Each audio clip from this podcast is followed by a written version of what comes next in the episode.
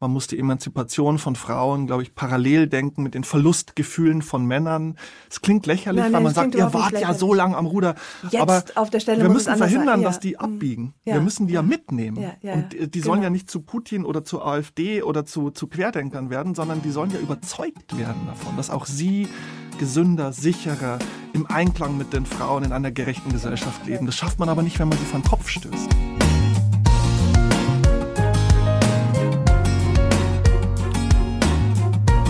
Klagen, lachen, klüger werden.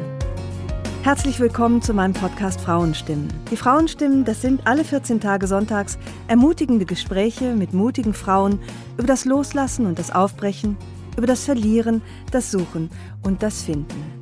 Ich bin Ildiko von Kürti und meine heutige Gesprächspartnerin ist ein Gesprächspartner und der heißt Tobias Haberl und er ist ein gekränkter Mann. Und genauso heißt auch das Buch, das wirklich wunderbare, großartige und interessante Buch, das er gerade herausgebracht hat. Der gekränkte Mann, Verteidigung eines Auslaufmodells.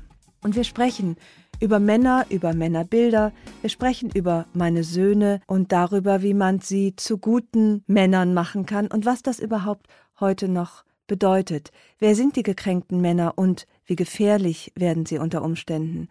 Wir sprechen über Putin und wir sprechen über das Patriarchat und darüber, wie schwer es manchmal ist, von den alten Zeiten, die uns so geprägt haben, innerlich Abschied zu nehmen und sich zu distanzieren. Viel Spaß bei dem folgenden Gespräch Frauenstimmen mit einer wunderbaren Männerstimme. Ich stelle mir einen Mann vor, in diesem Fall dich, der liegt im Honigschaumbad. Und wie genau habe ich mir diesen Moment der ähm, Einweichung und der Erkenntnis genau vorzustellen? Was ist da passiert? Also du meinst den Moment, wo ich beschlossen habe, das Buch zu schreiben? Ja. Ähm, also ich lag, äh, so geht das Buch ja los, äh, wirklich in der Badewanne. Ähm, ich habe sehr viele verschiedene Schaumbäder und weil das ist so ein Fetisch von mir. Also ich bade jeden Tag. Schon jetzt müsste ich ja sagen, das muss sofort rausgeschnitten werden, weil Greta Thunberg sich aufregen wird. Aber es ist wirklich ein Fetisch, den ich irgendwie brauche, um äh, ich bin abends in der Badewanne und zwar sommers wie winters. Und in dem Fall habe ich eben den Spiegel gelesen und habe dieses Interview mit Alice Schwarzer gelesen. Das macht so ein bisschen wieder wett. Also wir haben einerseits den badenden Mann hm, nur so halbmännlich und dann liest er aber immerhin Spiegel. Also das im Grunde ist jetzt die Waage wieder. Gut, es äh, ist ja auch ein gleich. Klischee, dass der badende Mann nur halbmännlich ist. Ne? Man kann ja, auch Putin könnte man sich in einer Badewanne vorstellen. Schwer, aber ehrlich gesagt schwer. Ne? Ja. Vielleicht im Schlammbad, in der Schlammpackung. Äh, ich bade sehr gern, habe an dem Abend ähm, die, äh, den Spiegel gelesen und darin ein Interview mit Alice Schwarzer, so ein bisschen überflogen und, und dann habe ich diesen Satz gelesen. Also Islamisten und Rechtsradikale, lauter gekränkte Männer. Und es war wirklich nicht übertrieben. Mich hat es wirklich gerissen und es ist so ein Film in meinem Kopf losgegangen. Stimmt, wie wichtig ist eigentlich oder wie einschneidend ist politisch, gesellschaftlich diese Erkenntnis, dass ganz viele Männer eine Kränkung äh, davon tragen oder davongetragen haben. Und mir sind noch viele andere Männer eingefallen, mhm. Amokläufer und und, und, und Rechtsradikale und fundamentalistische Katholiken und Leute in meinem Umfeld, im Arbeitsumfeld der Süddeutschen Zeitung, wo man merkt, die sind so ein bisschen nicht mehr ganz zufrieden, weil auf einmal immer mehr junge Frauen sich in den Konferenzen melden und die finden nicht mehr so ganz die Koordinaten des Lebens, das sie immer gewohnt waren. Und mir sind ganz viele gekränkte Männer eingefallen. Bist du dir selbst auch eingefallen in dem mmh, Moment? Das werde ich oft gefragt im Zusammenhang mit dem Buch. Bist du gekränkt? Und ich glaube, ähm, es gibt Momente, in denen ich diese Kränkung spüre. Ähm, zum Beispiel, da können wir ja vielleicht nachher darauf zu sprechen kommen, als ich dieses Porträt über Margarete Stokowski geschrieben habe und extrem angefeindet wurde, unter der mhm. Gürtellinie beleidigt wurde. Das hat mich gekränkt. Es gibt Momente, wo ich äh, gekränkt bin vom Zeitgeist, wo ich mich nicht verstanden fühle, wo ich mich zu Unrecht in eine Ecke gestellt fühle, wo ich merke, Mensch, alles irgendwie nicht mehr so easy wie in den 80ern oder 90ern und vielleicht auch gut so, dass es nicht mehr so easy ist, weil ich war nur, ich fand es nur so toll, weil ich wahrscheinlich auf der Sonnenseite war und ein ja. Profiteur einer Gesellschaft war, in der ähm, Menschen wie ich auf der Sonnenseite gesessen bin. Aber ich glaube, dass ich in den allermeisten Fällen souverän, reif, erwachsen genug bin, um diese Kränkung wegzustecken, zu verarbeiten. Mhm. Aber ich spüre in den Momenten sozusagen die Gefahr, dass man sich sozusagen abwendet, dass man in Opposition geht, dass man vielleicht politisch gesehen nach rechts rückt oder dass Ja. man, was man, wenn man jetzt über Feminismus spricht, dass man sagt, ihr könnt mich alle mal mit eurem Feminismus. Und schwache Männer, unsichere Männer, fragile Männer, vielleicht auch Männer, die sexuell frustriert sind, die sozial frustriert sind, für die sind, glaube ich, diese Momente viel gefährlicher als für jemanden wie mich, der irgendwie austherapiert ist und durchtherapiert ist Okay. und damit hantieren kann. Und ah, okay, das, das geht Buch mir anders. ich auch- Komm, ja, mir, ja. mir geht's eigentlich, äh, mir sind unsichere Männer eigentlich sehr angenehm, weil ich finde, es gibt im Moment gar keinen Grund, sich sicher zu fühlen als Mann, was du ja auch sehr äh, eindringlich beschreibst. Also ich finde Unsicherheit äh, total angemessen zurzeit. Für, für Männer ganz besonders. Ich weiß, was du meinst. Also es gibt sozusagen, ich würde sagen, es gibt zwei Sorten von Unsicherheit. Die sympathische Unsicherheit, die du vielleicht meinst, die eben nicht so gorillamäßig, alpha-männchenhaft auftritt, sondern ein bisschen zurückgenommen, Selbstzweifel. ein bisschen An- zweifelnd, ja. ein bisschen vorsichtig und achtsam, würde ich auch positiv sehen. Und dann gibt's aber, glaube ich, auch den Typus unsicherer Mann, der auch gefährlich ist oder auch bedrohlich ist, gerade weil er unsicher ist. Ja, also da gibt es auch ein Zitat von, von Simone de Beauvoir, die sagt, also niemand ist so aggressiv gegenüber Frauen als Männer oder fragile Männer, die sich ihrer eigenen Männlichkeit unsicher Ja, sind. Also das ja. kann, diese Unsicherheit kann in Machismo, in cholerischem Verhalten, in Aggression oder auch in rechtes Denken und so weiter münden. Also ich glaube, es gibt diese zwei Formen der Unsicherheit. ja, ja, das eine stimmt. schöne, Mhm. angenehme, vorsichtige Ja. und eine, die sehr schnell ins Gegenteil Ja, kippt. sozusagen der, der konstruktive Selbstzweifel. Und ich kenne auch solche Männer. Ich kenne auch solche Männer persönlich, die ganz weich, ganz äh, so mit hängenden Schultern, die aber, wenn sozusagen gewisse Dinge zusammenkommen, extrem schnell in die Aggression kippen können, so dass Ah, man ja, fast so ja, erschreckt. Ja. Ich will einmal, weil du hast, wir haben ja einen Elefanten im Raum, eher ein Monster, das du schon benannt hast, nämlich Putin. Ich wollte das Gespräch ursprünglich sanfter und, und äh, friedlich beginnen, aber äh, jetzt möchte ich doch gleich auf ihn zu sprechen kommen und aus deinem Buch äh, zitieren. Es ist nur ein Buch, keine Kriegserklärung. Im Gegenteil, eher ein Vermittlungsversuch zwischen Männern und Frauen und allen, die es sonst noch gibt.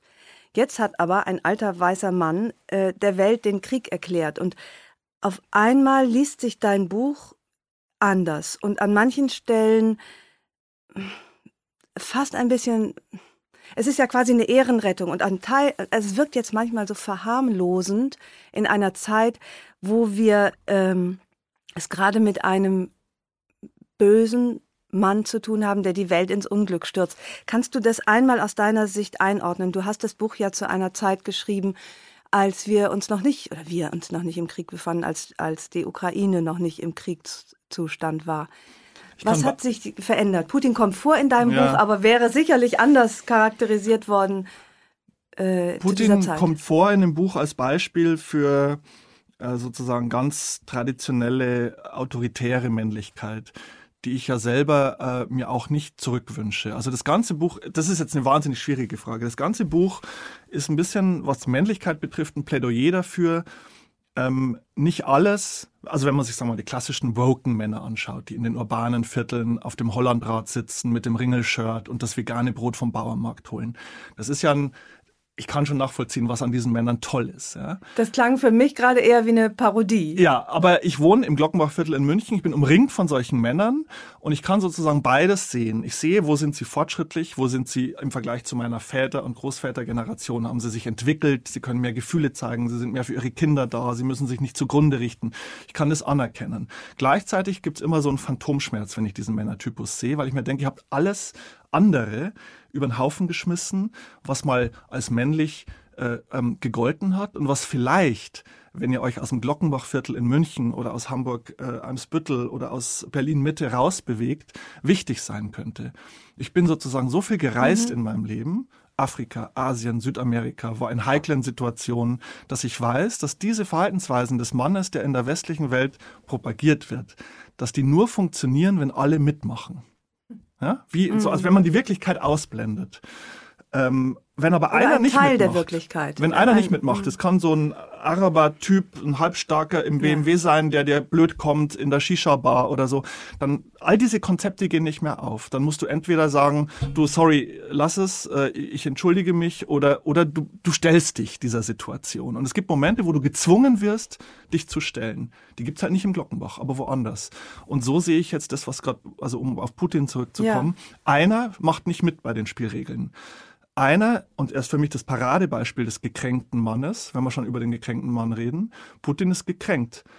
Meiner Meinung nach. Er ist typisch männlich in seiner Sentimentalität, sozusagen alles so sein lassen zu wollen, wie es immer war. Er ist gekränkt vom Zeitgeist, vom Wandel, von der Demokratie. Dann kommt jemand wie Obama und sagt, er sei ein Regionalmacht. Genau, Das, äh, exakt. Er ist gekränkt und er hat, er ist nur ein Mann, aber er ist ein Mann, der über eine, über eine Armee befehlt. Und er kann sozusagen diejenigen, von denen er sich gekränkt fühlt, angreifen. Und das ist natürlich hochgefährlich. Aber für mich spiegelt sich sozusagen dieses Plädoyer, dass ich sage, dieser klassische Woke-Mann sollte nicht alle Charaktereigenschaften und und ähm, Dinge über den Haufen werfen, die ihn mal ausgemacht haben. Man braucht auch sowas wie Risikobereitschaft, man braucht eine Spontanität, man braucht ein Durchsetzungsvermögen, man muss auch mal ganz problematisch ausgedrückt wehrhaft sein. Und genau das passiert gerade politisch. das sind also der Westen erkennt männliche Eigenschaften aus deiner vermeintlich Sicht. männlich. Können Frauen genauso sein. Ich Ja. würde sogar sozusagen geschlechterübergreifend formulieren. Und genau das passiert gerade politisch. Der Westen erkennt, dass er lange war wie dieser Ringelshirtmann. Ja, und nur Brot von A nach veganes Brot gekauft hat und er erkennt, es kann eine Situation eintreten, in der das nicht mehr genügt, an der wir uns daran erinnern müssen, was wir sonst noch an Fähigkeiten haben. Und rauskommt Zelensky, der sich sozusagen stellt und den wir, den jetzt die Menschen, die immer gegen Militär gegen das Militärische und gegen sozusagen Wehrhaftigkeit argumentiert hätten, als Helden feiern. Also wir machen ihn zum Helden, weil er sozusagen diese Qualitäten Ja. wiederbelebt. Und weil er den Männern in seinem Land die Ausreise verbietet, damit sie ja, kämpfen also es können. ist eine ganz, äh, ich hoffe, ich habe mich einigermaßen richtig Ja, ausgedrückt, ja. aber Putin, Paradebeispiel des gekränkten Mannes und so ein Aufwachen in der Wirklichkeit. Also die Welt ist kein Safe Space, die Welt ist kein Münchner Glockenbachviertel. Es gibt Gefahren und es gibt böse Menschen und wir müssen Konzepte haben und auch die Männer, wenn wir über die Männer reden, müssen Konzepte haben, sich diesen, diesen Situationen zu stellen. Sind Männer böser als Frauen oder hatten Das sie nur mehr Gelegenheit, böse zu sein bisher? Das weiß ich nicht. Da gibt's äh, tausend Untersuchungen, ähm, äh, dass Männer natürlich mehr so sich an äh, militärischen Strukturen orientieren, an Hierarchien, an Gewalt, weil sie natürlich auch die kräftigeren sind, äh, eher Gewalt ausüben. Ich könnte mir vorstellen, dass wenn alle Präsidentenämter von Frauen besetzt sind, dass es weniger Kriege und weniger Krisen gibt, aber ich weiß es nicht. Und ich glaube, es weiß auch niemand. Ich glaube, dass beide Geschlechter ähm, gar nicht so unterschiedlich sind, wenn es darum geht, nach Macht zu streben, nach Geld zu streben, nach Geltung zu streben, dass nur die Konzepte sehr unterschiedlich sind. Also dass bei Männern wesentlich körperlicher, aggressiver vonstatten geht und bei Frauen so ein bisschen subtiler, psychologischer. Ähm, aber es gibt so viele Beispiele sozusagen, wie auch Frauen ihren Vorteil suchen, nur auf ganz andere Art. Ähm, ich kann die Frage nicht beantworten. Ich weiß es nicht. Ich glaube nicht, dass Frauen von Natur aus besser, edelmütiger, gerechter sind als Männer. Ich glaube, dass sozusagen die Männer so sind, wie sie sind, weil sie von dem System, in dem wir leben, so gemacht wurden. Und Männer haben dieses Ja. System gemacht, oder wenn wir jetzt nochmal den, den Kapitalismus betrachten, ähm, der hat die Männer, hat die Menschen sozusagen formatiert und vor allem in den letzten Jahrzehnten die Frauen formatiert. Aber je mehr Frauen in diese Machtpositionen kommen, Parlamente, Vorstände, Präsidentenämter, wird sich zeigen, wie sie damit umgehen. Ja, ja, ob sie sich ja. deformieren lassen oder ob sie das System reformieren. Ich glaube, es ist eine Systemfrage. Es ist eine Systemfrage und nicht eine Frage der, äh, der Macht. Ja, das, Sys- das hängt zusammen, weil das System, in dem wir leben, auf, auf Macht äh, ausgerichtet Aber ist. meine, wird, wird jeder Mensch, der Macht hat, äh, männlich? Oder muss seine, seine, wie du sagst, vermeintlich männlichen äh, Eigenschaften kultivieren und auch äh, Mm, ich besonders einsetzen? Ich kann die Frage nicht beantworten, aber ich glaube, die nächsten Jahre, vielleicht sogar Jahrzehnte, weil so schnell geht's ja dann doch nicht. Leider muss man sagen, weil auch ich bin ja für eine ausbalancierte Gesellschaft, gerechte Gesellschaft. Das wird sich zeigen müssen. Ja. Ob sozusagen, wenn immer mehr Frauen in Führungspositionen kommen, und ich glaube, sie tun es, Ich glaube, wir sind auf einem guten Weg. Man muss ja nur statistisch sehen, wie entwickeln sich die Parlamente, wie entwickeln mhm. sich die Vorstände, Aufsichtsräte. Es werden von Jahr zu Jahr mehr Frauen. Weite Teile der Gesellschaft finden das richtig und fördern das. Und ich glaube auch nicht, dass sowas wie Putin oder so ein Krieg das jetzt zurückwerfen wird. Ich glaube, es geht sozusagen parallel. Aber ja. ob Frauen imstande sind, ähm, sozusagen diese, dieses System zu reformieren, menschlicher zu gestalten, weniger entfremdend zu gestalten, oder ob sie sich so verhalten müssen, wie die Männer, die sie beschimpfen, um zu reüssieren. Ja, ich glaube, das ist so eine Dynamik. Also beides wird passieren, aber was sich letztlich durchsetzt, wird sich zeigen. Im Moment kommt es mir schon so vor, als müssten sehr viele Frauen, die jetzt in Unternehmen Karriere machen wollen, mhm. die aufsteigen wollen, sich noch ein bisschen so verhalten wie die Männer in den letzten Jahrzehnten. Ja, müssen sie oder, oder tun sie es, weil Beides. es an dieser Stelle eben auch Beides. erforderlich ist. Ja, genau. Sie sind gezwungen, sie so zu agieren, wie das, was sie eigentlich kritisieren. Ich beobachte das jetzt nur an ja, Einzelfällen ja, ja, in meinem Umfeld oder an dem Unternehmen äh, Süddeutsche Zeitung, in dem ich arbeite. Und es ist ja eigentlich eher, eher traurig, aber spricht natürlich Total auch dafür, das spricht natürlich nicht dafür, dass die Frauen verlogen sind, sondern eher dafür, dass diese Gesetze des Systemischen und der Macht und von so einem Unternehmen, wie das organisiert ist, immer noch so traditionell verknöchert ist, dass man eben so agieren muss, um zu reüssieren. Ne? Und das ist, braucht ganz lange, das sind ganz lange Entwicklungen, bis sich sowas verändern kann. Da darf man, glaube ich, nicht zu ungeduldig sein. Das finde ich ist ein ganz heikler Punkt, dem ich mich eigentlich vorsichtiger nähern würde. Aber jetzt bietet er sich an. An einer Stelle in deinem Buch sagst du oder zitierst, glaube ich, auch eine Studie, dass Frauen auch deswegen so selten in Führungspositionen anzutreffen sind, weil sie da gar nicht hinwollen.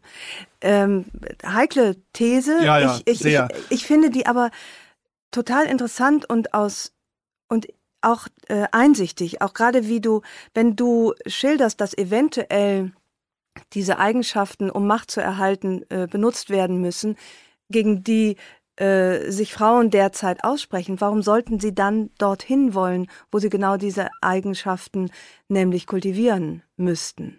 Ja, ja, ist nachvollziehbar. Also ich kenne einfach Beispiele von Frauen, die äh, davon geträumt haben oder versucht haben aufzusteigen, Ressortleiterin zu werden oder sozusagen Verantwortung zu übernehmen im, im Unternehmen und sich dann freiwillig wieder zurückgegangen sind. Ach, ja. Und sagen, nee, ich habe es mir anders vorgestellt oder ähm, äh, ich habe überhaupt keine Zeit mehr für das und das. Und also für mich, ich kenne wirklich ein paar, nicht Freundinnen, aber sozusagen Bekannte im weiteren Sinne, die wieder gesagt haben, nee, ich gehe wieder zurück ins Glied. Mhm, mh. Und auch das werfe ich den Frauen nicht vor. Ich glaube, es ist beides. Ich glaube, es, dass Frauen oft oder ich meine oft durchzuhören, wenn Frauen über Macht zu sprechen, dass sie ein bisschen naive Vorstellungen von Macht haben. Also, dass sie es rein positiv konnotieren. Mehr Geld, mehr Gestaltungskraft. Es ist ja auch schön zu gestalten. Ja, ich kann das ja total nachvollziehen. Aber dass die negativen Aspekte, die damit einhergehen, also dass immer ein Preis zu zahlen ja. ist, dass der gern vergessen wird und dass manche dann erst sehen, hups, jetzt habe ich ja wirklich, jetzt kann ich wirklich nicht mehr mit meinen Kindern Abendessen oder jetzt muss ich ja wirklich jemanden rausschmeißen, weil ich bin dafür verantwortlich und ich will aber gar niemanden rausschmeißen. Also auch wieder so ein Wirklichkeitsding. Macht ist ja. nicht nur schön und äh, man ist nicht nur mächtig, sondern man ist auch auf einmal ganz einsam. Ja, oder und hat Entscheidungen zu fällen, die man nicht fällen will und hat weniger mhm. Zeit für andere Dinge. Oder wäre Macht schöner, wenn mehr Frauen Macht hätten? Das vielleicht, war das, wo wir angefangen vielleicht, haben. Aber das werden wir ja vielleicht sehen. Ich, das werden äh, wir sehen, ja. Ähm, mhm. Ähm, aber ich habe natürlich auch Verständnis für die Frauen, äh, dass sie sagen, so habe ich es mir gar nicht vorgestellt, weil ich finde noch nicht diese Infrastruktur vor, in der ich dann so agieren kann, wie ich gern agieren würde, weil es natürlich immer noch sehr männlich geprägt ist. Mhm. Diese ganze ja, Unternehmenskultur, ja, ja, es ist einfach so. Und du kommst sozusagen mit diesen weiblichen Eigenschaften nicht durch. Es ist, glaube ich, was, was ich zurechtmändeln muss. Also mich, äh, das kommt im Buch ja auch immer wieder vor. Das klingt vielleicht ein bisschen blöd nach 5000 Jahren Patriarchat, aber ich plädiere schon für Geduld. Mhm. Du kannst mhm. es nicht auf Knopfdruck tief eingefahrene Muster, Gewohnheiten, Gewissheiten, die lassen sich nicht ändern. Und auch 50 Jahre sind in Bezug auf 5000 Jahre ein Knopfdruck. Es ist langsam, man muss es mitmoderieren, man muss die Emanzipation von Frauen, glaube ich, parallel denken mit den Verlustgefühlen von Männern. Es klingt lächerlich, nein, nein, weil man sagt, ihr wart ja so lang am Ruder. Jetzt aber auf der Stelle muss es anders sein. Wir müssen verhindern, dass die mhm. abbiegen. Ja, wir müssen die ja, ja mitnehmen. Ja, Und die genau. sollen ja nicht zu Putin oder zu AfD oder zu, zu Querdenkern werden, sondern die sollen ja überzeugt werden davon, dass auch sie gesünder, sicherer, im Einklang mit den Frauen in einer gerechten genau. Gesellschaft leben. Das schafft man aber nicht, wenn man sie von Kopf stößt. Nee, das stimmt. Und das ist also mit gekränkten Männern äh, lebt es sich ja schlecht zusammen. Genauso schlecht wie auch gekränkte Frauen, die dann vielleicht nicht gefährlich werden, aber äh, zu still sind und nicht, nicht ihren Beitrag leisten können, den sie leisten möchten. Was du eben sagtest, äh, die, die Sehnsucht, vielleicht auch die naive Sehnsucht der Frauen nach der Macht. Was ich eigentlich nie verstanden habe, ist, dass es auf Seiten der Männer an Sehnsucht fehlt, diese Macht endlich ein wenig abgeben zu können und vielleicht auch zum Abendessen zu Hause mhm. zu sein. Also ich habe mal mit Ralf Bönd gesprochen, der das ähm, für mich so ganz da, naiv, wie ich war oder bin immer noch in vielen Punkten, so ganz augenöffnend gesagt hat, hat gesagt, äh, wie, wie schön es doch auch ist, mit seinem Kind zusammen zu sein, während man als Mann in einer traditionellen Partnerschaft rausgeht und die Müllkutsche fährt oder den äh, oder in den Schlachthof geht oder in, an den Schreibtisch. Und er, wie ich mich auch, sich fragt, wo sind denn die Männer, die die das einfordern, die mhm. sagen, gebt mir ab, ihr Frauen, von, äh, von eurer Art des Lebens. Nun hocken nicht alle Frauen nur zu Hause und äh, in Frauencafés und trinken Tee und begöschern ihre Kinder. Ich will das nicht runtermachen. Nur, weißt du, also wo sind die Männer, die, die, die sagen, gebt mir was ab, ihr Frauen. Ich will davon was haben. Nimmt gerne irgendwie, komm, mein also, Chefsessel. Da kann ich dir einiges dazu erzählen. Also zuerst ein Fettnäpfchen oder eine Fehleinschätzung meinerseits. In dem Buch steht ja der Satz drin, der ist auch wirklich wahrhaftig gemeint. Ich finde Macht genauso langweilig wie Promi Big Brother oder so. Damit wollte ich ausdrücken, mich interessiert überhaupt nicht irgendwie eine Führungsposten oder eine Chefredakteursposten. Hat mich nie interessiert. Mhm.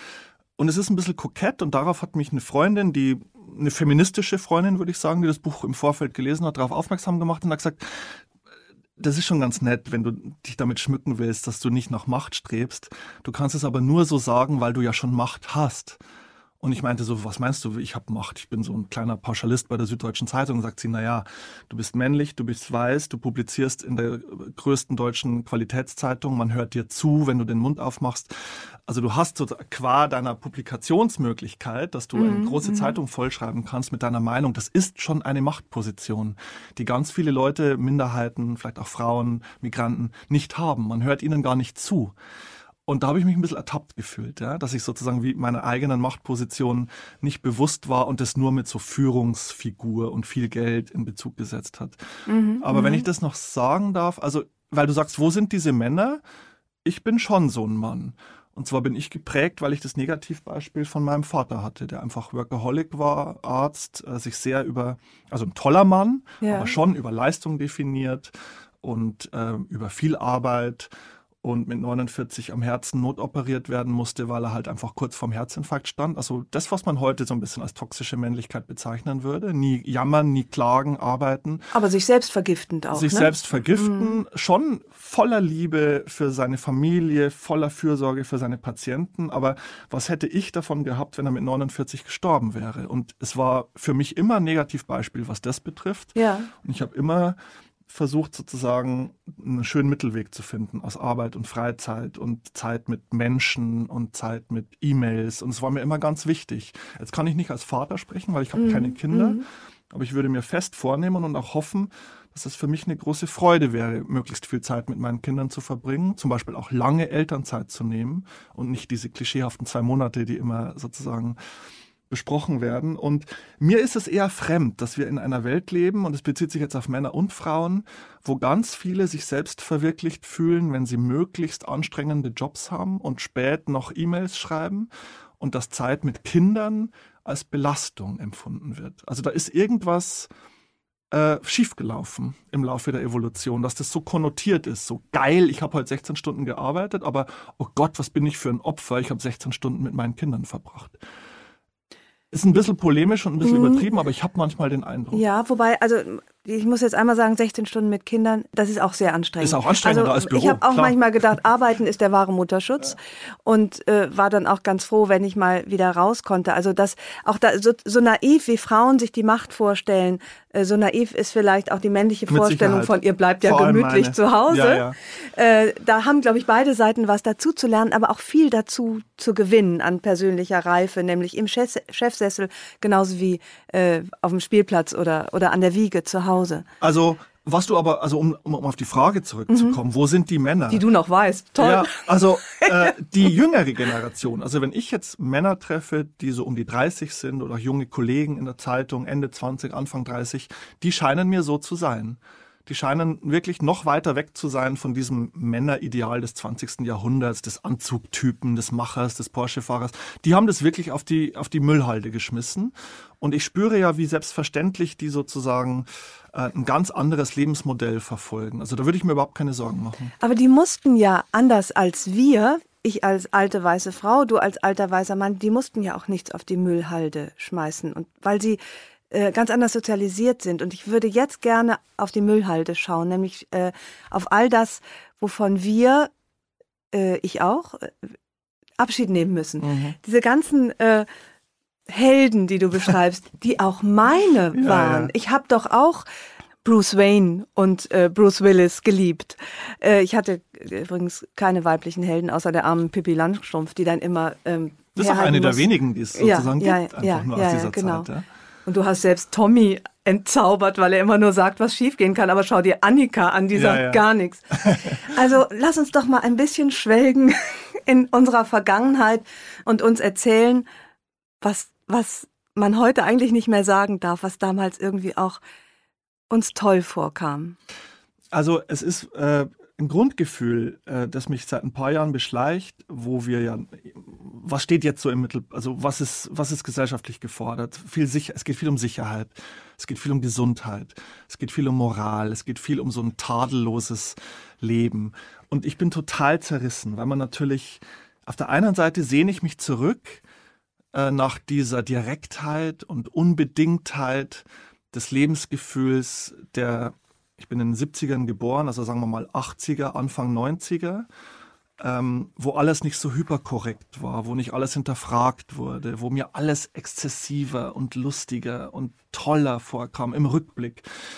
Und ich leide darunter, ja, dass jeder Halbsatz heute unter die Lupe genommen wird und dass man Wo aber natürlich Halbsatz, muss. Lupe, äh, Frauen auch freiwillig waren und auf ja, der Besetzungs das, das zweite, äh, Couch das der zweite äh, Teil durchgevögelt gewesen. wurden, Exakt. nur um äh, an, und damit man, sie eine Rolle man fühlt sich ertappt, ja. dass man sich an eine Zeit zurückerinnert, die man selber von heute aus betrachtet als ungerecht durchschaut. Ja, ja, das und ist geht gleich mir aber genauso. gekränkt. Ja, ja? aber ist, das geht mir genauso. Zum Glück logisch. bin ich kein äh, Täter. Ja. Also ich bin, äh, gehöre ja ähm, zu dem starken Geschlecht, ja. nämlich zu den Frauen.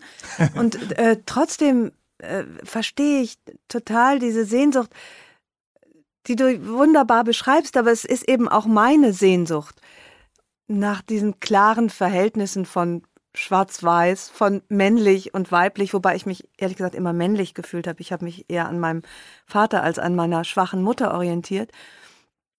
Und ähm, ich, wie, wie kann man davon Abschied nehmen, wo es doch so Teil ist von uns? Also das fällt unfassbar schwer, davon Abschied zu nehmen. Ich habe ja auch im Buch mal den Satz, also rational verstehe ich sozusagen, dass ähm, Männlichkeit neu definiert werden muss, aber emotional tue ich mich sehr schwer, von diesen Helden und Idolen und Rockstars und Filmstars mit all ihrem beschissen, unkorrekten und sexistischen Verhalten Abstand zu nehmen. Und man könnte sich, man schämt sich dafür, wie lang einem das auch gar nicht aufgefallen ist, wie schief und eindimensional und ungerecht alles war, ja. Aber vielen anderen ist es auch nicht aufgefallen. Auch vielen Frauen nicht Natürlich. im Rückblick. Ja, ne? ja, also ja. Äh, sozusagen die Vergangenheit mit dem Wissen von heute jetzt so total zu entwerten, ist auch ein bisschen wohlfeil, weil natürlich wir heute viel genauer Bescheid wissen, was alles passiert ist. Und es ist auch richtig, dass da alles auf den Tisch kommt, Missbrauch und solche Dinge sowieso. Ähm, man würde sich nur wünschen, also das Problematische ist ja, dass ich das Gefühl habe, in dem jeder besondere Mann, aber auch jeder besondere Mensch, muss man ja fast sagen. Also wird ja heute irgendwie, es ist ja, die Tendenz ist ja, dass alles gleich gemacht wird, dass keiner mehr auffallen soll. Alles, was Führung, Besonderheit, Charisma betrifft, steht ja fast so ein bisschen unter Generalverdacht, ja, weil es anschlussfähig ist an die großen Genies und die Dirigenten, die aber all, nur sozusagen Frauen begrapscht haben. Und es wäre so schön, ja. wenn man da extrem differenzieren könnte, wenn man sozusagen trotzdem dieses Fehlverhalten weiter anprangert, sanktioniert, vor Gericht bringt, ohne dass man Macht oder besondere Menschen, weil es gibt nun mal besondere Menschen, Frauen wie Männer, ähm, beson also, also automatisch und reflexhaft irgendwie sanktioniert. Aber meinst du, das geht, also praktisch stellen wir uns Kinski vor ohne Fehlverhalten. Das wäre toll, ne? Ja. Den Abenteurer, der äh, aber in Ist keinster Weise irgendjemandem gegenüber diskriminierend ist. ist wahrscheinlich die ist Quadratur des? Kreises. Nee, ist wahrscheinlich nicht möglich. Jetzt, wo du es so sagst, fällt es mir auf, dass es wahrscheinlich nicht möglich ist. Dass man entweder eine Gesellschaft herbeizaubern muss, die sozusagen ähm, das genießen kann und sich nicht gekränkt ist von sozusagen dem Negativen, was mitschwingt, oder man muss sich in so einer sehr mh, korrekten, aber ein bisschen unlebendigen Gesellschaft einrichten. Ja, ich der hab das, ich hab Pflaume das und Gefühl, Justin Bieber die Moment, Vorbilder sind. Dass wir im Moment auf dem auf dem Weg sind. Also, dass wir sozusagen all das wegschneiden, was wild wuchert, was ein bisschen fragwürdig Mhm. ist, was vielleicht auch genial ist in guten Momenten, aber vielleicht auch böse. Also alles, Ja, ja, was wir nicht genau einordnen können. Und das Ergebnis ist dann auch so jemand wie vielleicht ähm, Olaf Scholz oder so. Also, wo man sagt, ja, das ist einfach, da ist jegliches Charisma auch einfach weg. Und es gibt einen Grund, warum so jemand an die Spitze eines Staates, jetzt mal unabhängig davon, ob er das gut macht oder nicht macht, einfach nur als Typus, als Menschentypus. Gut, nun Charisma wünschen wir uns keinen äh, keinen äh, charismatischen Menschen wie Putin. Siehst du äh, dazwischen, also sozusagen äh, in einem großen Feld dazwischen, siehst du jemanden, der kein Monster ist, aber charismatisch, der nicht langweilig ist wie Scholz und trotzdem etwas Genialisches hat, äh, Männer wie Frauen. Also hättest du, hast du ein Angebot zum Nacheifern? einen konkreten Namen Ja. jetzt. Wir können ja mal gemeinsam überlegen. Ja, also also, eine, auf eine, Anhieb fällt es mir ehrlich gesagt wahnsinnig schwer, weil ich schon den Eindruck habe, dass alle, und das ist jetzt auch wieder unabhängig von, von Männern, Frauen, aber Mhm. bei Männern fallen mir mehr, mehr Beispiele ein aus Fernsehen und Musik und so weiter, dass alles ähm, eigentlich ersetzt wurde durch eher so ein bisschen blassere, biegsamere Figuren, die nur Dinge sagen, die immer stimmen. Mhm, Ja, ja, Also genau. das alles, Ja, ja. was Ja. Leander Hausmann hat mal über Kastorf, ja, Kastorf, das große Theatergenie, von dem sich sehr viele unterdrückt durch seine cholerischen Ausfälle. Also man kann sich von dir diskriminiert, aber auch bereichert fühlen. Und das Problem ist eben, dass bei diesen besonderen Menschen oder Genies oder ähm, Persönlichkeiten, die über das Mittelmaß hinausgehen, dass immer beides nur im Paket zu haben ist, glaube ich, ja. Also Stichwort Kinski. Okay, Kinski ohne aber- Wahnsinn ja. ist nicht mehr Kinski. Ja, aber dann ist man natürlich sehr leicht im Bereich nicht nur der Diskriminierung, sondern auch des Verbrechens. Ne? Ja. Also der, der Übergrifflichkeit und der des äh, eben die Grenzen anderer nicht akzeptieren. Vielleicht Super gehört das dazu. Frage. Super schwierige Frage, weil jegliches Verbrechen, jegliches strafrechtliches Ver- Verhalten muss natürlich sozusagen Mhm. verhindert werden und bestraft werden.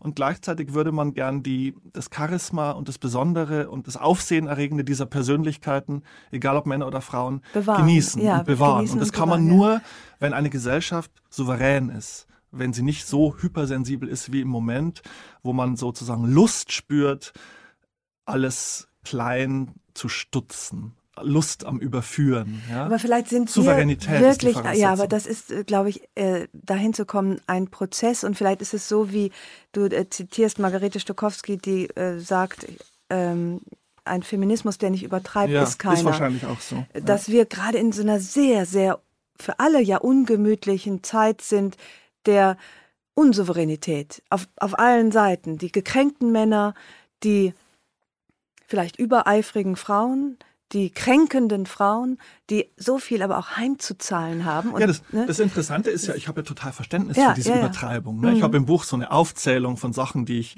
obwohl ich den Feminismus immer unterstütze, würde ich sagen, aber da wird's absurd und da wird's ideologisch und da gehe ich auch nicht mehr mit. Aber Sag ich mal, verstehe, warum es so weit kommt. bisschen- ja, ja, ja, das Aber ist man wie hat das ja manchmal das Pendel. Gefühl, man hat manchmal das Gefühl, man sagt, seid ihr irgendwie tausend Jahre zu kurz gekommen oder was reitet euch? Und dann fällt einem auf, ja, ihr seid ja, wirklich zu kurz gekommen. Genau so ist Ja? es. Und trotzdem ist das, stimmt das mit dem, äh, mit dem ich- Stichwort erster FC Köln? Das stimmt, ja, ja. Also ich kann ja mal zwei, drei Beispiele Ja, nennen, wo ich mir denke, man sollte die einfach weglassen, weil man damit eigentlich die eigene Position eher schwächt, weil sich Leute ich komme aus dem Bayerischen Wald, ich weiß, wie die Leute auf dem Land auf sowas reagieren, die halten das für absurd und sagen, da bin ich raus. Dann wird's lächerlich, Wenn es absurd ja. wird. Ja? Mhm. Man schwächt sozusagen das eigentliche Anliegen. Äh, Das hat mit, das geht so weit, dass, also das, äh, ich bin der erste FC Köln-Fan, deswegen weiß ich das, äh, das Maskottchen vom ersten FC Köln ist ein Geißbock. Namens Hennes seit, glaube ich, 72 Jahren, der auch bei jedem Heimspiel sozusagen ins Stadion geführt wird. Und da wird jetzt darüber diskutiert, ob der aus Geschlechtsgerechtigkeitsgründen durch eine Ziege ersetzt wird. Also der männliche Bock durch eine weibliche Ziege. Mhm. Oder mhm. wenn äh, die Feministin Theresa Bücker, die sehr, gegen die ich überhaupt nichts habe und die sehr auf Twitter und so weiter sehr ähm, äh, stark sich einsetzt für, für den Feminismus, dann ein Janosch-Comic angreift, in dem die Tigerente dem Frosch oder umgekehrt, ich weiß es nicht mehr genau, ohne ihn vorher zu fragen, einen Kuss gibt. Also, Zitat Theresa Bücker, an einer schlafenden Person sexuelle Handlungen vornimmt. Also wenn sozusagen so eine Comiczeichnung ja. daraufhin abgeklopft wird. Ähm, da finde ich, dann ist so eine Grenze überschritten, wo man wieder, wo es so ein bisschen ins Loriothaft Absurde geht und man das eigentliche Engagement sozusagen eher schwächt, weil dann Leute sagen, ach, also wenn ihr so einen Scheiß äh, labert, dann, dann bin ich irgendwie raus. So. Wie ich überhaupt, was die ganze Debatte betrifft, weniger Symbole, weniger Tweets und mehr so Realpolitik favorisieren würde. Also wir sollten die Positionen von Menschen im wirklichen Leben, von Frauen, von Minderheiten stärken und nicht so viel Zeit darauf verwenden, sie sprachlich korrekt abzubilden. So, ja. Ich verstehe schon die Gender-Debatte und so, aber ich finde es oft so eine Stellvertreterdebatte. Ich würde lieber realpolitisch die Position von Menschen verbessern, sodass wir gar nicht mehr darüber reden müssen, ob ein Sternchen oder ein Unterstrich richtig ist. Das verstehe ich halb. Realpolitisch die Position von Menschen verbessern. Sag mal, bei was genau du Ganz meinst. Klassisch, äh, bessere Löhne, bessere Gehälter, ja. bessere Aufstiegsmöglichkeiten in der Politik, in der Wirtschaft, in den Unternehmen. Von mir aus eine Quote. Ich finde eine Quote so ein bisschen problematisch ich habe neulich auch so einen Historiker getroffen, also einen bekannten Historiker an der Uni, der mir erzählt hat, wie, wie ihm das Herz blutet, dass er in den letzten Jahren ständig wenn es um irgendwelche Posten innerhalb der Universität geht, Frauen bevorzugen muss, soll oder dazu gebracht wird, sie zu bevorzugen, obwohl ihm das Herz blutet, weil er eindeutig die bessere Bewerbung hier bei einem Mann sieht. Das ist jetzt nur so eine mhm. Anekdote, aber der hat mir das wirklich glaubwürdig erzählt, wie schwer ihm das fällt, aber er wird irgendwie dazu gebracht, er muss die Frau nehmen für diesen Hiwi-Posten oder für diese, ja. für diese Postdoc-Stelle oder so. Ähm, aber ich bin für die Quote, weil wir es offensichtlich nicht anders hinkriegen. Ja, wir ja? sind aber auch wir, also Frauen. Äh, du zitierst äh, Sascha Lobe mit ganz ohne weibliches Selbstbewusstsein wird es auf keinen Fall gehen. Und ich habe den Eindruck, manchmal denke ich, mit Frauen wie mir und vielleicht auch Männern wie dir, eher noch älteren, ist auch echt kein Staat zu machen. Wie meinst wenn, du? Also äh, das geht eigentlich kann Gleichberechtigung erst dann sein, wenn ich tot bin und die ganzen Leute in meinem Alter auch, weil es in mir und in äh, Menschen, Männern und Frauen in meinem Alter doch so fest verankert ist, äh, die Rollenbilder, die, gegen die wir uns jetzt wehren müssen, sollen. Und dieses Selbstbewusstsein, von dem äh, Sascha zum Beispiel spricht, in, in uns gar nicht, das kriegen wir nicht mehr hin. Ich war neulich, ich war mal in der Jury vom Reporterpreis. Und da sind traditionell weniger Frauen als Männer in der Runde. Ist aber auch egal, wie viele Frauen da sind. Die Männer sind immer lauter und reden länger und wiederholen das nochmal mit eigenen Worten. Wo eine Frau sagt, dem habe ich nichts hinzuzufügen, sagt der Mann, hätte ich nicht besser sagen können, ich saß aber nochmal nur lauter. Und ähm, ich, ich, ich saß wie erstarrt in dieser Runde und habe irgendwie meinen Mund auch nicht aufgekriegt, weil ich es auch ich möchte nicht so sein, ich möchte denen nicht ins Wort fallen, ich möchte, vielleicht fehlte mir auch die Traute, dann ging es darum, wer hält die Laudatio oder die Laudationen auf die Preisträger. Äh, alle Männer waren bereit und die Frauen mussten mühsam überredet werden. Und dann sagte irgendwie auch einer, ich glaube es war Sascha Lobo, sagte, ihr könnt euch doch nicht beschweren, dass man euch nicht sieht, wenn ihr euch aber auch nicht auf die Bühne stellt. Mhm. Da fehlt es dann aber eben an diesem Selbstbewusstsein, was wir überhaupt nicht entwickeln konnten, wo ich, ähm, ich habe mich nicht getraut und mhm, habe mich mhm. wahnsinnig geschämt und saß dann da in der Audience und dachte, jetzt steht da oben ein Typ und ich halt wieder die Klappe mhm, und mhm. dachte, ich muss erst sterben und dann kann es Feminismus geben. Gut, also das schließt ja da an, was ich vorhin meinte mit Geduld, ne? weil, weil es einfach erfahrungsgemäß so ist, dass so tief verinnerlichte Strukturen Gewohnheiten, Mechanismen. Es dauert einfach, bis die sich rauswachsen. Vielleicht hast du recht, vielleicht muss unsere Generation abtreten. Und es geht immer nur zentimeterweise. Ja, das wird nicht innerhalb von zwei, fünf, zehn Jahren installiert werden, diese Gesellschaft, die uns sozusagen vor, vor Augen schwebt. Grundsätzlich kann ich sagen, weil du jetzt gerade von diesen Männern, die immer alles wiederholen, ich kenne auch viel mehr peinliche Männer als peinliche Frauen. Mhm. Würde ich wirklich so sagen. Ja. Beim Buch habe ich mich stellenweise gefragt, warum schreibst du eigentlich sowas wie so eine vorsichtige Verteidigung der Männer, wo du, wo du doch neun von zehn Männern selber unfassbar lächerlich findest oder ähm, nervig findest. Aber das mit dem Lobo ohne weibliches Selbstbewusstsein wird es nicht gehen.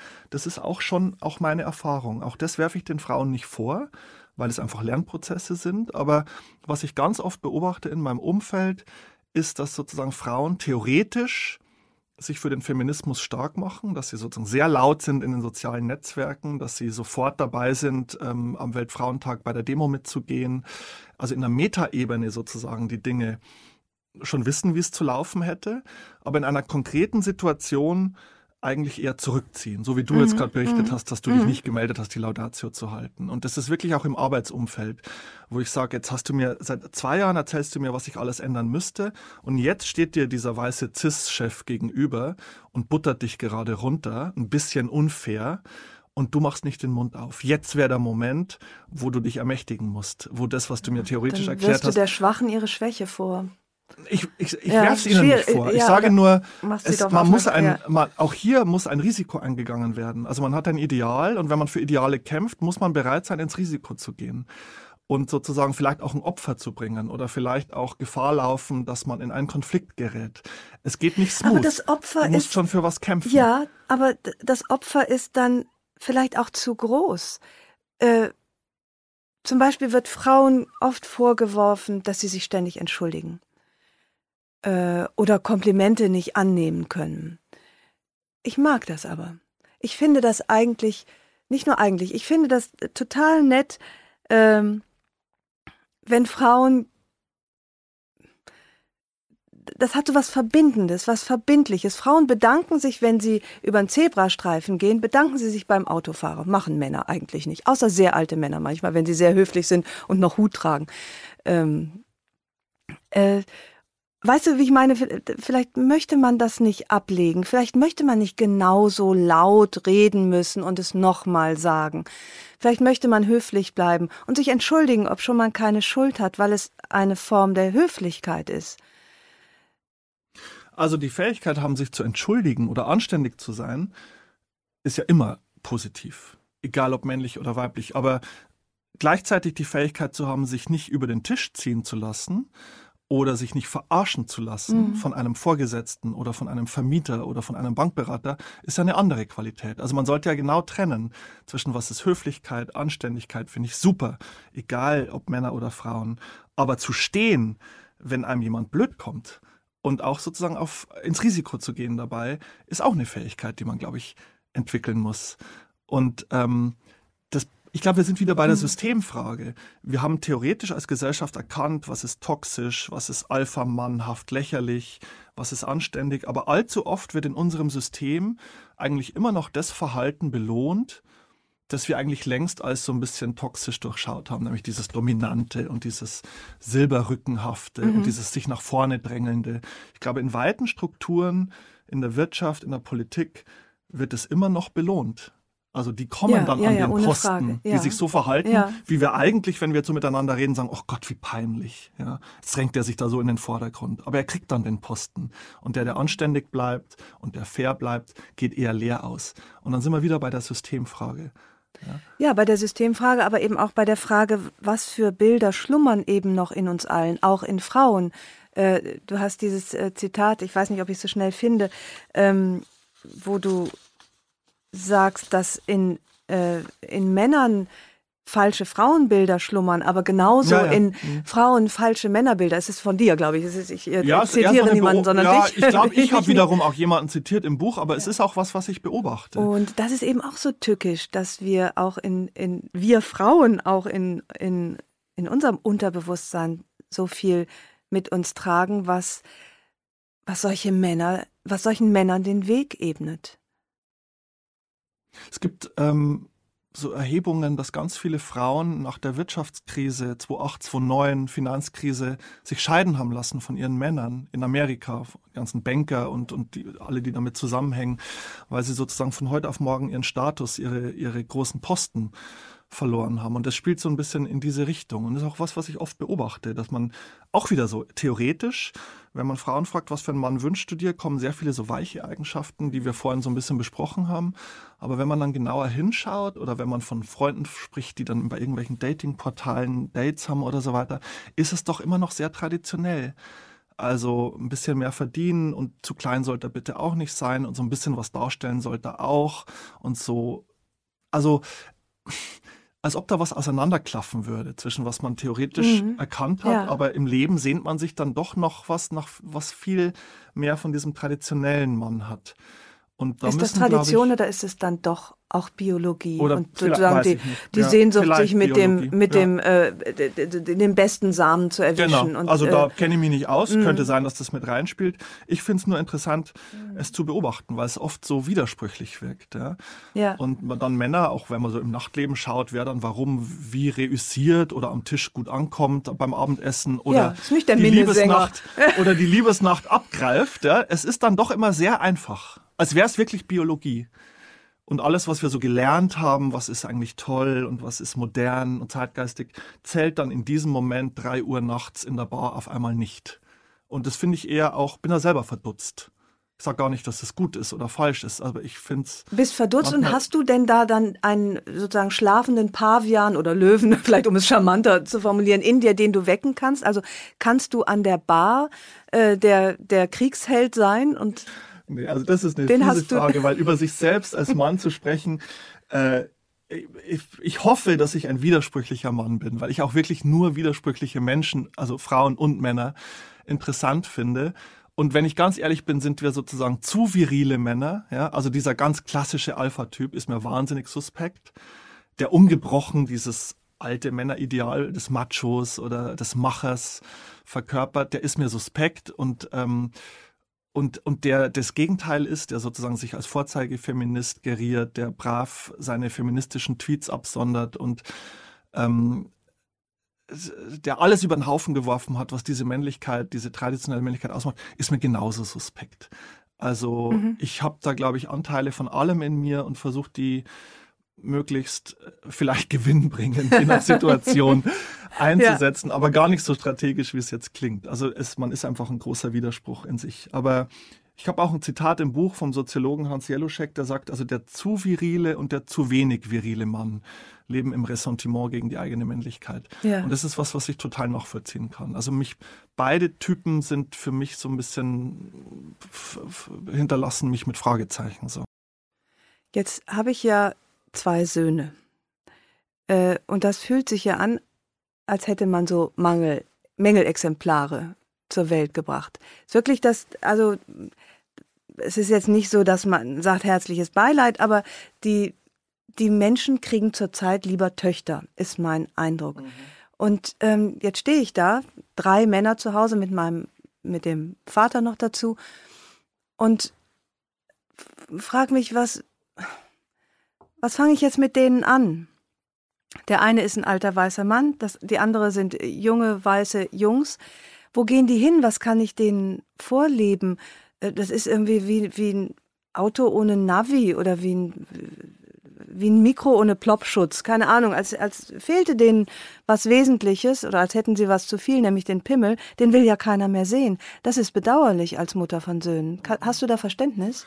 Ähm, also mir tat es fast ein bisschen leid, dass ich dieses Buch geschrieben habe, ohne die Vatererfahrung zu haben, weil ich kann sozusagen mit dir nicht auf Augenhöhe darüber sprechen und alles, was mit Kinder und Vaterschaft oder Elternschaft zu tun hat, ist bei mir theoretisch und aus dem Freundeskreis abgegriffen.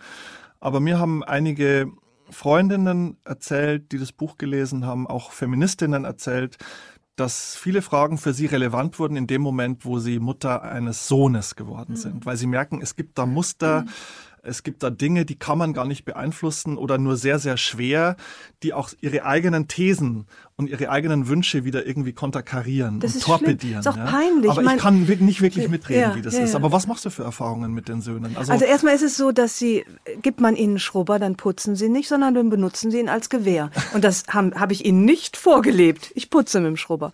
Und das ist schon, schon teilweise befremdlich, überraschend, auch, auch äh, ja, man muss sich tatsächlich als Frau Söhnen gegenüber irgendwie neu positionieren. Was ich aber auch sehe, ist, dass und hoffe, dass meine Söhne so selbstverständlich aufwachsen mit starken mh, hm, Frauenbildern, ich hoffe auch starken Männerbildern, da bin ich mir gerade, also auf gute Weise starken Männerbildern und auch in einer äh, Gesellschaft, wo, wo das jetzt nicht so wichtig ist, ob man Frau oder Mann ist. Mein Sohn zum Beispiel, in dessen Klasse habe ich, ich, ich bin so die, die neue Klassenliste durchgegangen und sagte, äh, hm, das ist ja, wer ist denn das? Den kenne ich gar nicht. Ist, der, ist das ein neuer Schüler? Sagte, nee, ähm, das ist die so und so, die ist jetzt ein Junge. Und ich so, what? Was? Das hast du mir nicht erzählt? Das ist doch sensationell. Das ist ja, also ehrlich, das habe ich ja, sowas äh, ist bei mir in der Schule nicht passiert damals, vor vielen, vielen Jahren.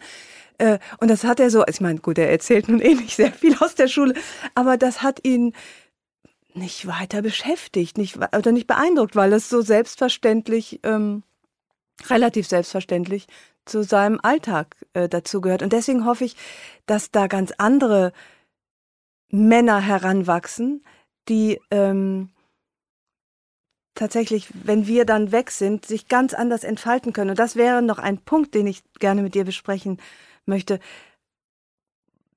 Wie, wie kann so ein emanzipierter Mann aussehen? Also was genau sind die Vorteile für meine Söhne, die die wir jetzt für sie herausarbeiten, im besten Falle, mhm. weißt du, also die mhm. nächsten, wenn sie uns losgeworden sind, uns Zweifelnden, uns, die wir uns dann immer doch nochmal nach Rambo zurücksehen, ähm, was für Privilegien haben die Männer dann vielleicht wie selbstverständlich?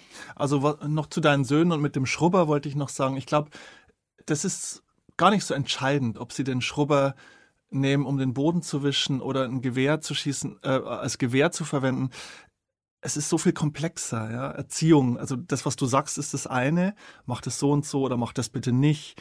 Aber das, wie du und dein Mann sozusagen vorlebt, also wie ihr ähm, eure Rollen ausfüllt, wie anständig, liebevoll ihr miteinander umgeht oder wie ihr streitet und Konflikte austragt auf Augenhöhe ähm, oder äh, auf, eine, auf eine schöne, empathische Art. Ich glaube, das beeinflusst Kinder vor allem ähm, und, und führt dazu, dass sie anständige Menschen werden, im, im Zweifelsfall, oder möglichst anständige Menschen. Und ähm, es gibt so auch, auch Leute, die haben mein Buch gelesen und die sind so nur noch auf Post-Gender. Ne? Die sagen, was redest du überhaupt noch von Männern und Frauen und Männlichkeit mhm. und Weib? Das gibt mhm. es alles gar nicht. Ja. Und dann sage ich immer, ja, ich weiß, was du meinst und ich bin auch ein bisschen bei dir, aber ich glaube, 99,5 Prozent der Menschen definieren sich schon noch als Männer und Frauen. Und ähm, das andere ist eine interessante Debatte, aber muss man auch nicht auch nicht überbewerten. Und mein Buch endet ja mit dem Plädoyer, ich will kein moderner Mann sein oder werden, sondern ein guter Mensch. Und das ist dann wirklich geschlechts- und identitätsübergreifend gemeint. Und ich habe schon den Eindruck, wenn du jetzt auf die nächste Generation zu sprechen kommst, das habe ich ja vorhin schon erwähnt, wenn ich so jüngere Leute treffe, dass die viel souveräner mit diesen Fragen umgehen und viel freier ähm, auch mit sowas wie Macht, dass die sensibler sind, was Machtmechanismen, was Unterdrückung und so weiter mhm. angeht mhm. und, und viel weiter sind als ich war mit 20 oder 25, der sich darüber überhaupt keine Gedanken gemacht hat. Ich war sozusagen privilegiert und mir ist meine eigene privilegierte Position lange nicht aufgefallen. Vielleicht machen die sich dann aber genauso wenig Gedanken und sind einfach so, äh, wie sie sind, nämlich gleich völlig selbstverständlich, das Problem, gleichwertig. Also die Gefahr besteht, dass sowas in eine Gleichgültigkeit mündet, was ich auch wieder ein bisschen problematisch finde, dass alles irgendwie möglich ist, weil eh ja. alles egal ist in so einem kapitalistisch globalisierten Sinne, ja, wenn überhaupt keine Werte mehr da sind. Aber zum Beispiel als konkretes Beispiel diese Souveränität mit den Geschlechts Merkmalen zu spielen. Ja, also in München, in dem Viertel, wo ich wohne, bin ich jetzt umringt von, von jungen Männern, die sich die Fingernägel lackieren und so Perlenketten mhm. tragen. Und wäre ich jetzt so ein typischer alter weißer Mann, dann würde das irgendwie, da würde mir das Blut in Wallung bringen. Ja. Also was soll denn das? Und ja. das ist ja unmännlich. Ich finde das aber ganz schön, ehrlich gesagt. Aha, ich ja. fand das ganz souverän, also mit welcher Souveränität und Freiheit die sich da ausprobieren und ich sehe ja auch, wie die das wahrnehmen. Für die ist das auch gar nicht so ein großes Ding, sondern es wird gar nicht groß thematisiert, es wird einfach anerkannt. Und das finde ich wahnsinnig schön. Und wenn ja. ich dran denke, wie auf dem Schulhof in meiner Jugend, also ich wäre nur verprügelt worden, wenn ich mit der Perlenkette angerückt wäre. Und das ist ja schon so ein Zivilisationsgewinn. Ja? Natürlich auch wieder kapitalistisch so untermauert, weil man dann wieder auf Instagram einen Klick kriegt dafür, dass man cool aussieht und so. Aber ich habe schon den Eindruck, dass da eine größere Souveränität und eine größere Lust am Spiel bei den jüngeren Leuten und gleichzeitig schon ein moralisches Bewusstsein da ist, was ist gut ja. und was ist böse. Ich habe neulich einen Krimi gesehen, öffentlich-rechtlich. Da trug ein Mann einen Rock. Ja. Äh, und ich war sehr verdutzt. Ehrlich gesagt, ein bisschen befremdet. Oder ich konnte es überhaupt nicht einordnen. Und was ich dann irre fand, ist, dass das überhaupt nicht thematisiert wurde. Mhm, Der mhm. trug halt einfach einen Rock. Mhm. Äh, Im öffentlich-rechtlichen um Viertel nach acht. Und ähm, das fand ich dann im Nachhinein eigentlich super. Ja, und wenn sogar das Öffentlich-Rechtliche sowas ja, schon macht, dann, ja. dann sind wir ja schon wirklich weitergekommen. Ja, ja. Weil bis vor einem halben Jahr so wäre das eine Themenwoche Transsexualität gewesen. Weißt genau, du? Ja, stimmt. Und das wäre sozusagen, das wäre das Thema gewesen, aber es selbstverständlich zu machen. Aber ich war eigentlich nicht so weit. Ich ja, wild am Googeln, dachte, was, wo bin ich denn, was, äh, das muss man mir erklären. Und es wurde nicht erklärt. Und das fand ich, äh, äh hat mich, äh, hat mich in meiner eigenen ich will nicht sagen Spießigkeit. Wir sind wie wir sind und wir kommen daher, wo wir herkommen. Aber ich habe eben gemerkt, dass ich da äh, noch hinterherhinke. Ich finde es überhaupt nicht schlimm, dass du hinterherhinkst. Ich ja auch ein bisschen. Oder mhm. wenn ich an meinen Vater denke, der fändet das vielleicht befremdlich. Aber ich würde ihm das nie vorwerfen. Ich finde das so unempathisch und so, so wenig einsichtig darin, wie Menschen von ihrem Leben und von ihrer Zeit geprägt werden, dass diesen, sagen wir mal, jetzt älteren weißen Männern so viel vorgehalten wird, ja? dass sie sozusagen nachträglich entwertet werden. Aber mhm. man weiß doch, wie die gelebt haben in ja. den 50er, 60er Jahren, diese Nachkriegskinder oder so. Also mir tut es weh, wie die in den letzten Jahren pauschal abgekanzelt wurden dafür, dass sie so sind, wie sie sind. Aber sie hatten nicht die Möglichkeiten, die Dinge so zu erkennen, wie die heutige Gesellschaft. Ne? Die, die hatten nicht dieses internationale Leben Natürlich. mit Netflix ja. und mhm. Airbnb und äh, äh, Skypen mit den Freunden aus New York und aus Barcelona. Deren Leben war viel enger. Mich wundert nicht, dass mein Vater immer noch komisch schaut, wenn, eine, wenn ein Mann mit einem Rock vorbeigeht, weil es für ihn ungewohnt ist. Das werfe ich ihm doch nicht vor. Das erkläre ich ihm und sage, du Papa, das ist jetzt so und so. Aber wie kann man so jemanden abwerten? Und das ist mir eben in den letzten Jahren ein bisschen zu pauschal und auch zu aggressiv ja, passiert. Aber das ist ja auch ähm, also ich zum Beispiel würde mich gerne Feministin nennen. Das traue ich mich aber nicht, weil ich, äh, du zitierst in, an irgendeiner Stelle eine äh, Schauspielerin, glaube ich, die sagt, sie heimlich sehnt sie sich nach den Zeiten, wo Männern Frauen noch nachpfeifen durften. Jetzt pfeift ihr keiner mehr nach. Und mir hat sowieso niemand nachgepfiffen, bin ich nicht der Typ für. Äh, aber ähm, ich. kokett. Äh, nee, nicht kokett, äh, tatsächlich. Ich, ich denke dann immer, pfeift einer, weil irgendwo ich habe vergessen, das Klopapier Hose geplatzt. Hose geplatzt. ähm, und trotzdem fühle ich mich nicht als vollwertige Feministin, ob schon nicht mal. Ich habe ja sozusagen die, die äußerlichen äh, Ingredienzien, habe ich verdiene eigenes Geld und bin äh, berufstätig. Äh, aber fühle mich überfordert von Frauen wie Margarete Stokowski, die machen mir Angst und ich denke mal, die verachten mich wahrscheinlich, mhm. äh, weil ich eben doch hinterherhinke und dem und nicht modern bin, nicht modern, nicht radikal genug. Also ich äh, glaube, dass ähm, ich meine, ich habe zu Margarete Stokowski natürlich ein enges Verhältnis wegen dieses Textes, den ich vorhin auch zitiert habe. Die haben schon wichtige Arbeit geleistet, mhm. diese jungen Feministinnen, Stokowski, Passmann und so weiter. Die haben so ein Gefühl und, und, und so eine Bewegung wirklich groß gemacht in den Medien und indem sie sozusagen wie so Popstars fast aufgetreten sind und letztlich auch sind. Und ich bin da so in der Mitte. Ich kann sozusagen das anerkennen und trotzdem ging es mir manchmal zu weit und war mir zu radikal und zu, zu ideologisch und zu verbohrt und zu ungeduldig. Und ich wünsche mir, also mir fällt immer nur auf, wie oft Dinge verdreht sind. Also da wird sich oft an einem Halbsatz oder an einem Pfeifen. Ich glaube, man kann einer Frau so und so hinterher pfeifen. Und man kann einen Satz so und so sagen und einen Blick so und so machen. Und in, letzt, in den letzten Jahren hat sich durchgesetzt, ich glaube, es ist auch ein Zitat von irgendeiner Feministin, das, was, ähm, ich krieg's nicht mehr genau hin, das, was verstanden wird, wiegt schwerer als das, was gesagt wird. Also sozusagen die Perspektive des Empfängers ist das Entscheidende. Wenn XY sich gekränkt fühlt, dann muss es kränkend gewesen ja. sein. Und ich verstehe es schon, Und trotzdem würde man sich immer so wahnsinnig wünschen, dass einfach differenziert wird. Ja, was ist wirklich sexistisch, herablassend, diskriminierend und wo ist was eher unbeholfen oder eigentlich nett gemeint. Das klingt jetzt verharmlosend, aber ich finde, dass man da extrem unterscheiden kann. Ähm, ich finde das auch überhaupt nicht schlimm, wenn eine Frau, Sophie Kall war das übrigens, die Künstlerin, ah ja. gesagt mhm. hat, ich freue mich, wenn mir ein Mann hinterherpfeift. Das kann ganz ähm, bezaubernd sein, undiskriminierend sein. Aber es gibt natürlich auch ein ganz herablassendes, sexistisches Hinterherpfeifen. Und es wäre so schön, wenn man da das eine vom anderen trennen könnte. Ist das ich, denn zu trennen oder muss man eben dann doch glaube, Gesetze ja, aber schaffen? Viele würden mir, glaube ich, äh, widersprechen. Ja. Aber alles, was mit Lust, mit Erotik, mit Flirt, mit Spiel zu tun hat, liebt halt nun mal das Zweideutige. Also es ist ohne Zweideutigkeit gar nicht vorstellbar. Und wenn da sozusagen ganz dogmatische Regeln eingezogen werden, was ist erlaubt, was ist nicht erlaubt, was ist ähm, gewünscht, was ist verletzend, dann ist natürlich alles, was dieses Feld ausmacht, zerstört. Und ich sehe halt beide Seiten. Ich, mir tut's leid, wenn sozusagen das zerstört ist. Und ich sehe aber auch die Notwendigkeit, weil so viel Missbrauch eben ja. betrieben wird. Und, und äh, ist eine unfassbar schwierige, unfassbar schwierige Debatte.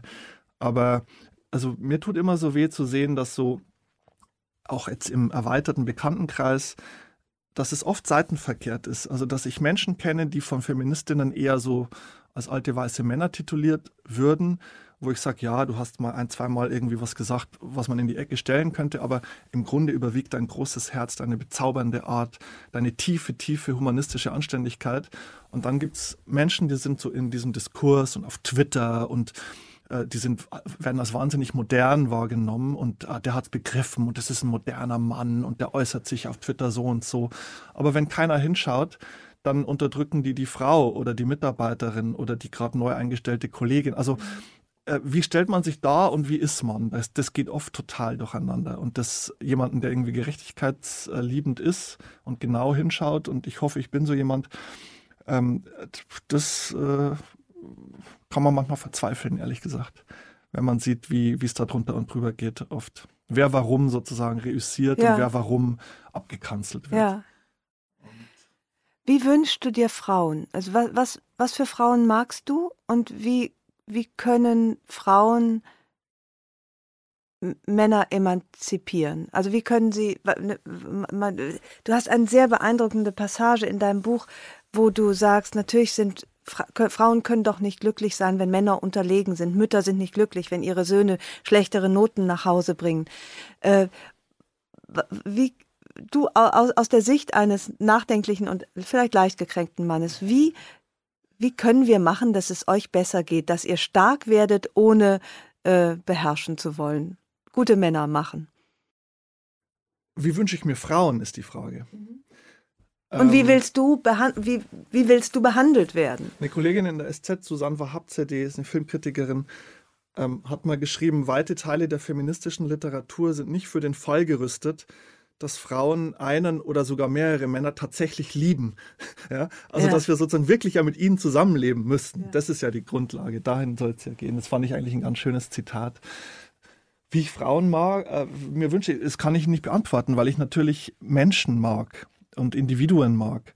Und da sind Frauen dabei, die sind total crazy und verrückt Ich meine wirklich in Bezug auf, wie, richtig wie so ein Therapietipp. Wie, wie gehst du mit deinem Mann um, damit er sich entfalten kann, damit er sich wohlfühlt, damit er nicht zum Angstbeißer wird oder zum, äh, zum, zum, zu, zum, zur Kreatur mhm. mit eingezogenem Schwanz? Ich kann nur mutmaßen, wenn ich die Frauen, ich habe viele Frauen im Freundeskreis, mit denen ich sehr eng bin, sind alles, ich würde die alle als sehr starke Frauen bezeichnen. Also ich mag sozusagen, wenn Frauen stark sind, ähm, wenn sie sozusagen Konflikt bereit sind, wenn sie in den Widerspruch gehen, wenn sie mir widersprechen. Auch meine Freundin, mit der ich seit zwölf Jahren zusammen bin, ist, es ist eine wahnsinnig anstrengende Beziehung, weil sie immer wieder Kontra gibt, mich immer wieder korrigiert, mich immer wieder in Frage stellt, mich immer wieder an mir selbst zweifeln lässt. Und das liebe ich. Mhm.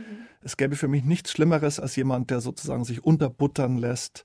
Und zwar allgemein. Ich liebe einfach die Konfrontation, weil nur dadurch Erkenntnis möglich ist, Entwicklung möglich ist und auch ein Zusammenwachsen möglich ist. Also Souveränität finde ich ganz wichtig. ähm, nicht alles persönlich nehmen, sich nicht immer gleich gekränkt fühlen, sondern souverän über den Dingen stehen, seine Meinung vertreten, eine Haltung entwickeln und immer wieder mutig und tapfer vortragen. Ich kann es gar nicht anders sagen. Also in der dauernden Auseinandersetzung sein, aber diese Auseinandersetzung empathisch und mit großem Herzen und aufrichtig führen. Das klingt jetzt super pathetisch, aber äh, das ist mir jetzt gerade eingefallen. Solche Menschen und solche Frauen mhm. liebe ich. Anstrengende ja. Menschen, die nichts gut sein lassen, sondern immer ähm, vorangehen und den Finger in die Wunde legen. Und ähm, das zieht mich an, ja. Ja, und dazu braucht es natürlich auch Männer, die das zulassen, die sich nicht verschließen, sondern äh, dieser Veränderung. Dazu muss man auch als Mann souverän sein, sonst kann man das nicht ertragen. Ja. Also nur schwache Männer wünschen sich ja schwache Frauen. Also, ja. ne? Also das klingt jetzt absurd, aber es ist, es ist erstmal so. Ich hatte vor ein paar Tagen ein Interview, der, meine Freundin ist äh, also in Vietnam geboren und eine Asiatin und zieht dementsprechend auch so Klischees auf sich, ja, dass man auch die süße kleine Asiatin und so. Und ich merke das, wie Leute immer wieder in diese Stereotype verfallen. Und ja, der Tobi hat sich so eine kleine süße Asiatin geholt. Und ähm, das ist aber im, meine Freundin ist nicht irgendwie feministisch engagiert oder würde sich, glaube ich, auch nicht als Feministin bezeichnen, aber ist so die stärkste, emanzipierteste Frau, mit der ich jemals zusammen war. Ja? Also man unterschätzt die, wenn man die sieht, weil die in der Tat so eine zierliche Person ist und man hat dann sofort irgendwelche thailändischen Bedienungen vor ja, Augen, die einen Knicks machen. Und sie ist das Gegenteil davon. Ja, sie ja. lässt mir keine Ruhe, sie lässt sich nichts bieten, sie lässt sich auch von ihrem Chef nichts bieten. Sie hat mal gekündigt, äh, ohne was anderes zu haben, weil er sie schlecht behandelt ja. hat, ist ins Büro reingestürmt, hat ihm die Meinung gegeigt, hat gesagt, und übrigens, ich kündige jetzt, weil ich mir das nicht mehr bitten lasse. Und dafür bewundere ich sie und dafür liebe ich sie. Und, ähm, und ähm, vor ein paar Tagen hat eben jemand äh, in so einem Interview gemeint, ja, und bist du vielleicht deswegen mit so einer Frau zusammen, weil keine westliche Frau und nicht so eine emanzipierte Frau. Mhm, und ich mhm. meinte, das Gegenteil ist der Fall. In dem Moment, wo sie mir zum ersten Mal das Bier aus dem Keller holt, wäre leider alles aus. Ja? Und es stimmt auch. sie würde es auch nicht tun. Ja? Sie würde sagen, hol dir deinen Scheiß verdammt nochmal selbst. Und trotzdem sehnst du dich ja manchmal nach Orten, äh, wo die Welt noch wie früher und in Ordnung ist. Kannst du äh, mir äh, einen kurzen Einblick in Männerumkleidekabinen geben? Ist das so ein Ort, wo Männer unter sich äh, sozusagen all das all das Ge Gehabe fallen lassen können und äh, wieder sie selbst sein können? Ähnlich wie im Bahnhofsviertel, wovon du ja sehr schwärmst. Ja, ich liebe so Multikulti-Orte. Ähm, ähm, also ich war in den letzten Jahren äh, im, in einem Fitnessstudio angemeldet, um mich eben äh, Männer über 40 einigermaßen in Shape zu halten und natürlich auch mehreren Bandscheibenvorfällen entgegenzuwirken. Und wenn ich ganz ehrlich bin, also das ist natürlich immer ein bestimmtes Milieu und ein bestimmter Männertypus, der dann in ein bestimmtes Fitnessstudio auch geht. Ja, ist das eher so ein Billig-Fitnessstudio, das sind dann viele migrantische äh, Menschen ist es eher so ein teures Münchner Glamour-Fitnessstudio, dann sind es halt so Unternehmensberater. Also man muss da, glaube ich, trennen. Ich bin in eher in, so einem schickeren, äh, was auch mit der Lage und so zu tun hat, aber ich erschrecke immer, wenn ja. ich ehrlich bin, ja. Und da fällt mir auf, ähm, dass ich, also mir fällt dann eher sozusagen auf, wie anders ich bin als die meisten der Männer, die da sind. Äh, und ich erschrecke vor der Klischeehaftigkeit der Gespräche, vor der Klischeehaftigkeit der Unterhosen, vor der Klischeehaftigkeit der riesigen Kulturbeutel mit sehr vielen Pflegeprodukten das ist mir alles fremd. Also diesen Move ins Metrosexuelle, das Körperpflege und auch die Langsamkeit, mit der diese Dinge ausgeführt werden. Die stehen dann ganz lang vorm Spiegel, ohne jegliche Scham, nackt und cremen sich ein. Das ist etwas, was ich nie könnte, in einer Männerumkleide in aller Ruhe zehn Minuten vor einem Ganzkörperspiegel zu stehen. Aber die machen das und unterhalten sich gleichzeitig über Themen, die mich, der ich eher so ein Kulturfuzzi bin, nicht interessieren äh, wie Autos. Also es ist wirklich so. Und ich ja, denke mir dann immer, ja. hey, anscheinend sind Männer ja wirklich noch so, wie sie immer so sketchhaft dargestellt werden in, in von Comedians oder in von Männer-Frauen-Magazinen auch, weil ich kenne solche Männer in meinem Freundeskreis eher eher nicht, sind eher künstlerische, sehr sensible Männer.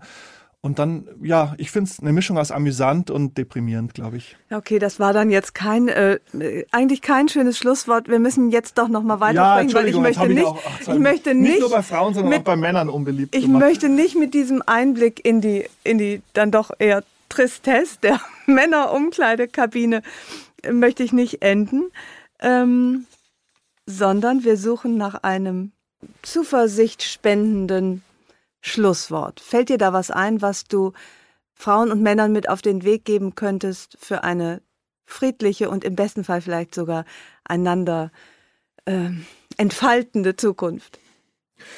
Ach, ich weiß nicht. Ähm, jetzt, wo wir hier reden, ist ja gerade Krieg und das ändert schon einiges. Und ich bin auch gespannt, wie es diese Debatte verändern wird. Also mhm. ich glaube, die Debatte, als ich das Buch angefangen habe zu schreiben vor zwei Jahren, war die auf einem Höhepunkt. Ähm, es ist kein Tag vergangen, ohne dass man was zu diesem Thema gelesen hat, wer wieder wen überführt, schrecklich befunden, geliked oder gedisst hat.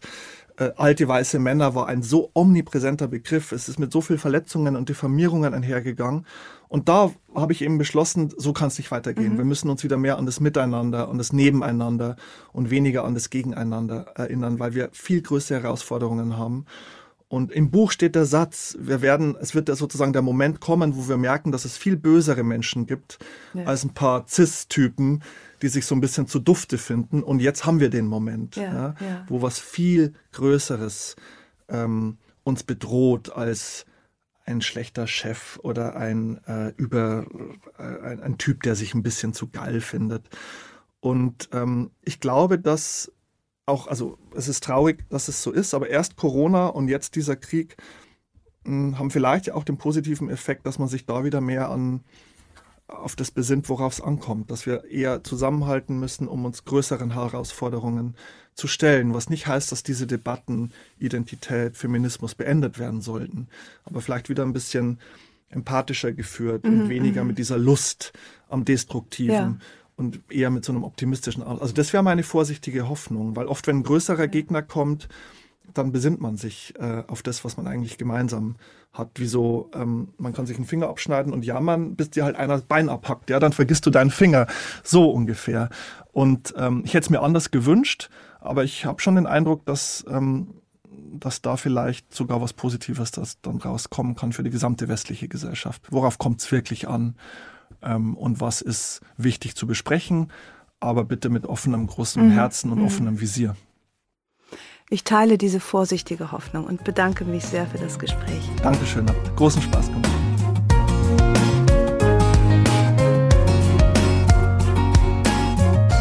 Herzlichen Dank fürs Zuhören.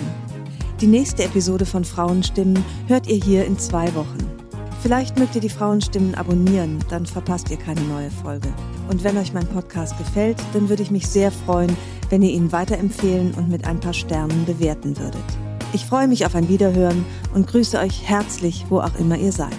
Eure Ildiko.